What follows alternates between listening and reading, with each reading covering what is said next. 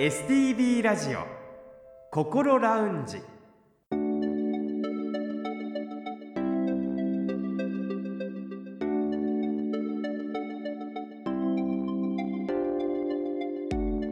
おはようございます。北本隆夫です。この時間は本人でもさらに家族でもなかなか分かりにくい心の悩みについて一緒に考えていく番組こころラウンジをお送りします。さて12月は精神科特化型訪問看護を行ってらっしゃる株式会社ノースアクトの中村真一さん富井仁さんへのインタビューを中心にこころラウンジのアドバイザー札幌西区友メンタルクリニックの高誠洋院長とともにお送りしていきます高先生おはようございますおはようございます。今週もどうぞよろしくお願いいたしますよろしくお願いいたします。先週は株式会社ノースアクトの設立に至る経緯や高先生との出会いのお話を伺いました。今週は具体的にこの精神科訪問看護の内容や利用までの流れについてお話を伺ってまいります。高先生この精神科医の方とこの精神科訪問看護の方の連携というのはとても大切なんですね。非常に重要だと思いますよ。例えば精神科医が、えー診察をしてお薬出します。そして、えーその薬が効いたかどうか次の、まあ、2週間後か4週間後で患者さんに来てもらった時にもう一回確認しますよね。でもその5分か10分の診察で本当にそれを効果を見極めることができるかっていうと正直非常に難しいところがありますよね。でそこはね訪問看護っていうのは週1回2回多い時は3回入るわけですけども、はいそして実はですよ入った情報はその日のうちに全部私のところに来るんですよ。ああそうなんですねそうですよでそうやって事前にも調整してで訪問看護師に「いやこれだったらこうしましょう」って。問題が出てきた時にすぐそれを解決していく。となるとですよ実は2週間後の診察ってね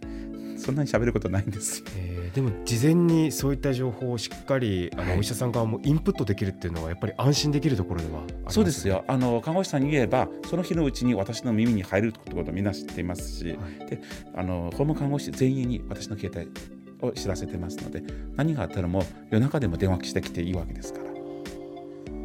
そうするとねとても安心ですよ私としては。う。んそうなんですね。はい。ではこの精神科訪問看護の内容そして利用までの流れについてえそういったお話も出てくるかと思います。聞いてみましょう。それでは今月のゲストをご紹介します。札幌市新琴似を拠点に精神科特化型訪問看護ステーションを運営していらっしゃいます株式会社ノースアクトの代表中村真一さんと管理責任者の富井仁さんです。お二方おはようございます。おはようございます。おはようございます。今日もよろしくお願いします。よろしくお願いします。先週はノースアクトさんの設立までの経緯や業務を行う上で大切にしていることなどを伺いました。今週は具体的にどのような業務をされているのか伺ってまいります。まず精神科訪問看護についてですが訪問看護という言葉は皆さんも聞いたことあるかと思いますが一方でこの精神科訪問看護というのは一体どういうものなんでしょうか？普通の訪問看護と変わりはないんですけれども、はい。精神科訪問看護指示書というのがあります。はい。でこれは各病院各メンタルクリニックから、あのノースアクトの方にこういうことでお願いしますということで中身の内容が日常生活支援精神症状服薬管理対人関係社会生活に関する支援就労就学に関する支援日中活動の場余暇活動に関する支援住居確保居住環境に関する支援、危機介入各種制度の手続き支援家族支援ということですね。で自分たちはあのこの会社を設立する前にアメリカでやってる ACT っていうのがあるんです、えー Assertive Community Treatment、まあ、日本語で言えば包括地域生活支援プログラムということがあって要は何年も入院してたあの患者さんが社会に出ると。したら手続きとかそういうのもわからないじゃないですか。はい。そういう時には区役所に行ってまず自立支援医療受給者証っていうのは、まあ、精神科に特化したあれなんですよね。保険証みたいなもんなんです。それがあれば1割負担で、あの薬代訪問看護代診察代とかそれで賄えるんですよね。そうはい。そうそういう制度とか一般的に知らないこととかもやっぱあるのでそういうのもお知らせしたりとかしそうでてす。はい、区役所に一緒に行ったりとかして申請するとか。よく高先生もこうお医者さんは病院で待つことしかできないっていうことをすごくおっしゃっているんですけれども、やはりこの訪問っていうのは実際に行くことができるっていうそうです。そこが大きなメリットではありますよね。で高先生もそうなんですけども、まあ他の精神科医もそういうことで訪問看護をノーサクトにお願いするんですけども、うん。生活状況のこととか、うん。あと夜間は眠れてるのか眠れてないのかとかそういうことをねあの書いたりしてます。そしたらやっぱり先生方はそういう状況を見てあのあそういうことだったら僕はこういう人だとは思わなかったと。か、そういうなんか先生の意見もまた後からフィードバックしてくれるんですよね。は確かに、うん。さすが管理者細かいところをきちっと伝えたいっていうのはもうなんか隣にいて僕本当に感じます。代表の中村さんもはい、感じますか？でやっぱりなんか僕たちのあの訪問看護精神科の訪問看護って、その方の家に出向いていけるっていうのがすごく一番大きくてその人の家の中で困ってることをその場で一緒に解決できるようなことを考えたりとか、まあ、あの病院の中でね考えるよりもやっぱり自宅で困ってることをそのところでその症状だったりとか病気だったりとかあの、まあ、医療のことだったりリハビリだったりとかそういうようなことをその場でできるっていうのが僕たちのやっぱり一番のあの一番いいとこかもしれないですよね。その場でやれるっていうのが。はい、出向いてくれてなんかあの診察室の中とかあの相談室の中で話すんじゃなくてその人の家の中で困ってることを聞けてそしてじゃあこういうふうにやっていこうっていうようなことができるのでそこがやっぱり訪問看護精神科の訪問看護のいい,、いいところ生活支援にねねつながるところですよね。あとやっぱり病状がすごい悪い時にはやっぱり僕たちの方から今こういう状況でやっぱりちょっと入院した方がいいんですって言ったら、やっぱ高先生のとこはメンタルクリニックだから入院場所がないんだけども先生はすぐ動いてくれてあの入院できる病院に先生にドクタートゥドクターで話してくれてじゃあいついつ入院させてくれとか、僕たちの意見すごい聞いてくれるんですよね。他の病院とかも聞いてくれて本当助かります逆に。僕たち先生先生がいないステーションだっていうのが分かってるのかどうかあれそれもあるんでしょうけれども、はい、本当ですね。あとそうですね。やっぱりあの家族から喜ばれるのはあの認知症の、まあ、おじいちゃんなんですけども脳作と発足1年目だったかな、その時にお願いするっていうことででも本当すごい暴れたんですよね。看護師両脇抱えてでハイエースに乗って、して病院に向かったんですよね、その向かう間もあの後輩の看護師眼鏡壊されたりとかしたんですけど、はい。でも家族からはこうやって普通の車でねあの迎えにしてくれて本当あの人目はばからずに連れてってくれてありがとうとか、そういうなんかお礼もいただきました。はい。お話を伺ってると本当に活動の幅っていうのは広いというか一人一人のニーズがあるものをやっていくっていうですねそうですねかなり大変なことでもありますよね。はい。やっぱりなんかあの今トミーが言ってたように、あのちょっと調子悪くなった時病院に一緒に行こうとかっていうのもできますしあのやっぱり人間誰もそうですけど、なんか入院とかしたくないですよねできればね、うん回避したいっていうかね、調子悪くても入院はしたくないっていう時どうやって一緒に行ったらいいかとか、うん医療につなげるっていうのも僕たちの訪問看護の役割が一つあるのとあともう一つ入院治療に頼らないでね、うん。なんか自宅で調子悪くなったら自宅で調子を良くしていこうっていうような関わりっていうかね。そういうのも本人や家族とか先生も含めて話し合って選択できるっていうのもやっぱり訪問看護っていいなって僕は思ってますね。そうですね。あのどういった症状を持ってらっしゃる方が多く利用するんでしょうか？そうですね。主に統合失調症です、はい。それから今あの多いのがうつ病ですね、はい。女性も男性も、うんあと双極性障害、まあ、昔でいう躁うつ病ですね、うんあそういう感じ利用者さんが多いです。うん。こう今まで活動されていて印象深かった出来事どういったことがありますか？いやぱりあれじゃない？僕たち一緒に行ってたはあの代わり番号に行ってた訪問の方がいらっしゃってて、いはい。その方はやっぱり人の目が気になるとか、あの昼夜逆転ですねあの人がいない時に買い物行ったりとか深夜とか。で昼間は寝てるっていうような方にね、でもそういう人映画が好きだったんですよね。そうそうそう。はい、で映画見たいんですよねって「スター・トレック」見たいんですよねっていうことがあったのでスター・ウォーズスタあスターウォーズだ。なんだスターウォーズだ。スター・ウォーズスター・ウォーズはい。そう。したらあじゃああの人気になるんだったら深夜映画に行こうかって。あトミー独身だから、い、つでも いつでもいいぞ。そ したら「いやいいんですか?」みたいな感じで「じゃあ行こう行こう」っつって。であの精神障害者手帳はあの1,000円で見れるんですよね、はい。い、つでもどこでも、はい。で一緒に乗って深夜映画に行きました、してそこで行った時にすごい人が多くって。でまああの映画鑑賞券は富が買ってて並んで買ってて。で買ったよって後ろにいるのかなと思っていないんですよね。はい。え？どこ行ったどこ行ったどこ行ったと思ったら、階段の下にうずくまって。はい。大丈夫かい大丈夫かい、い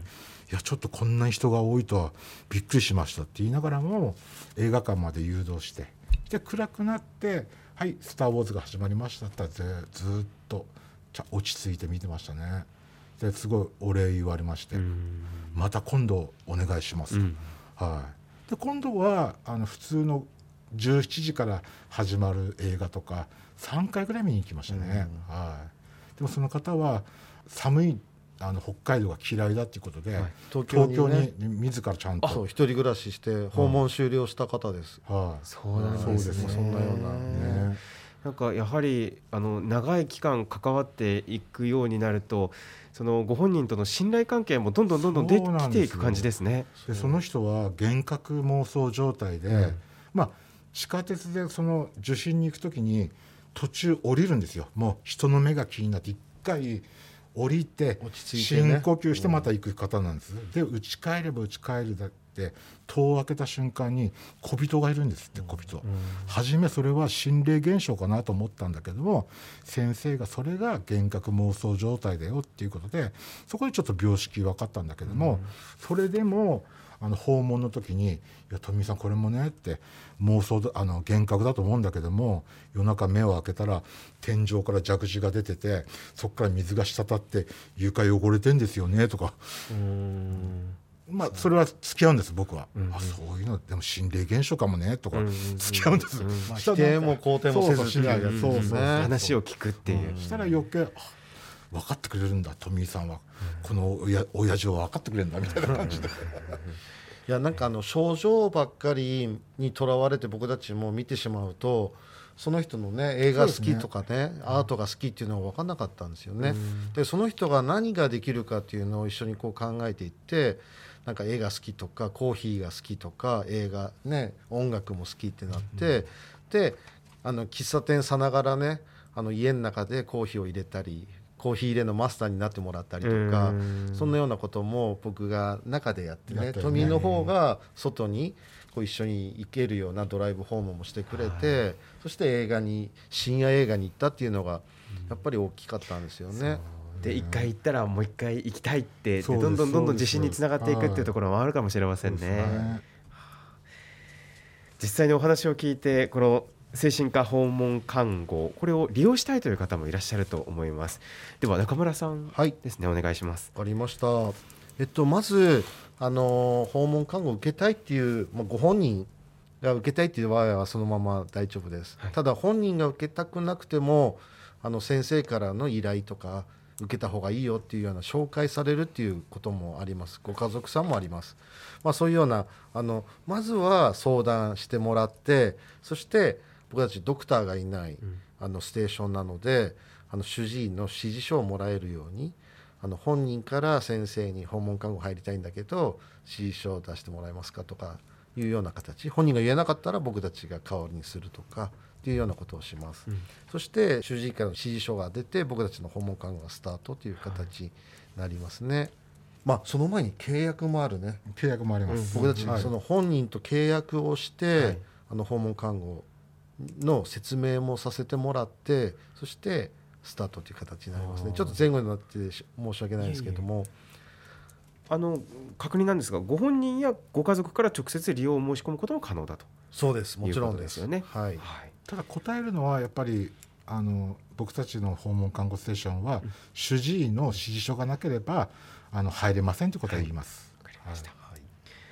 さて今回は先週に引き続き札幌市新琴似を拠点に精神科特化型訪問看護ステーションを運営していらっしゃいます株式会社ノースアクトの中村真一さんと富井仁さんにお話を伺いました。来週もさらにお話を伺ってまいります。どうぞよろしくお願いいたします。よろしくお願いします。ありがとうございました。 STV ラジオ。心ラウンジさて高先生お話を聞いてみていかがでしたか？あの私はねなんでここがいいと私すごくここはいいと思ってるんですよ。はい。一つは24時間精神科の訪問看護。でなんで24時間で強調するかというと夜になったら精神科の症状がやっぱ悪くなりやすいですよ。眠れない妄想が出る。一人で悶々として自傷したくなる。こういう時にどうすればいいか本当に申し訳ないですけどトーメンタルクリニックは閉まってます、で救急車呼ぶほどはない。その時実は訪問看護ステーションに電話かけるっていう非常にいい方法があるんですけれどもこの訪問看護ステーションが24時間対応してないと無理なんです。ここ24時間なんですよ。常に当直で誰かが電話を持ってそこで待ってくれてる。ここはねやはりね24時間っていうのはものすごく体力消耗しますよ。スタッフ大変ですよ。なのによく頑張ってくれてるなと思いますよ。そしてここはねもう一つはねスタッフがしっかりしてるんですよ。安心して任せられるんですよ。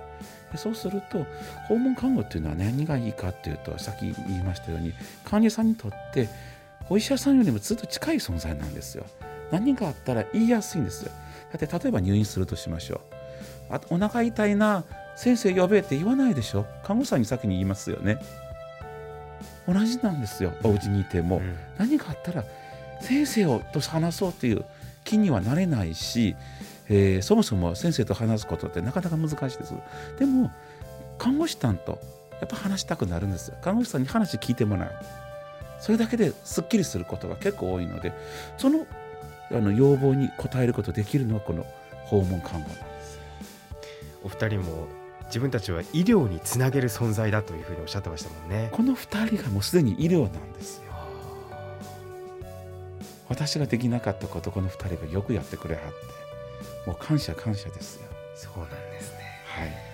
また来週もお二人の話を詳しく聞いていきたいと思っています。それでは高先生も来週もどうぞよろしくお願いいたします。よろしくお願いします来週も株式会社ノースアクトの中村真一さん富井仁さんへのインタビューをお届けします。ぜひお聞きください。STV ラジオ心ラウンジ北本隆夫でした。